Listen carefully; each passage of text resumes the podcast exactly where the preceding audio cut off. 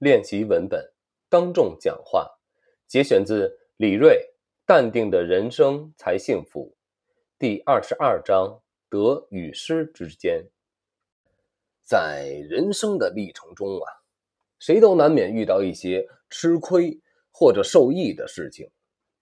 邻里之间、朋友之间、同事之间、亲人之间，只要能发生利益联系的人，都有可能遇到。盈亏之差和得失之别，这些都是平常之事。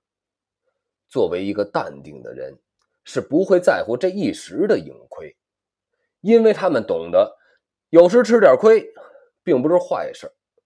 你从吃亏中可以积累人生的经验，从吃亏中可以学会为人处事的进退之道，体现出一种胸怀，一种品质。一种风度，更是一种坦然，一种豁达，一种淡定。得和失本来就是一种互为存在、互为结果的东西，不能事事只想着占点便宜。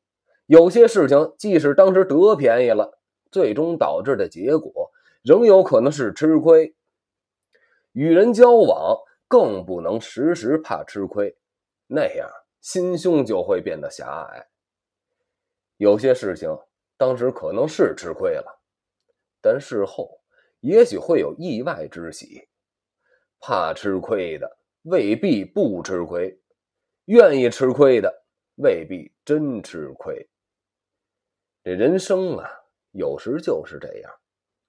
如果你觉得吃亏是福，那可能福就真的来了。有这么一个故事。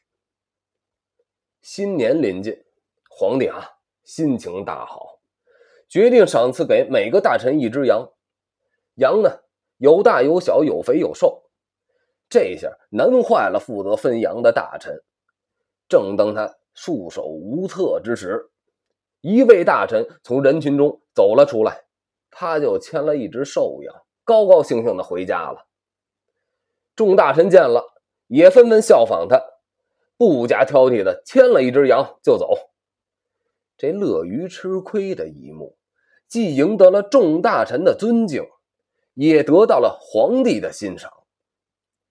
不计较个人利益的失去，从表面上看是吃亏了，但是对于这位大臣来说，亏岂不正是福吗？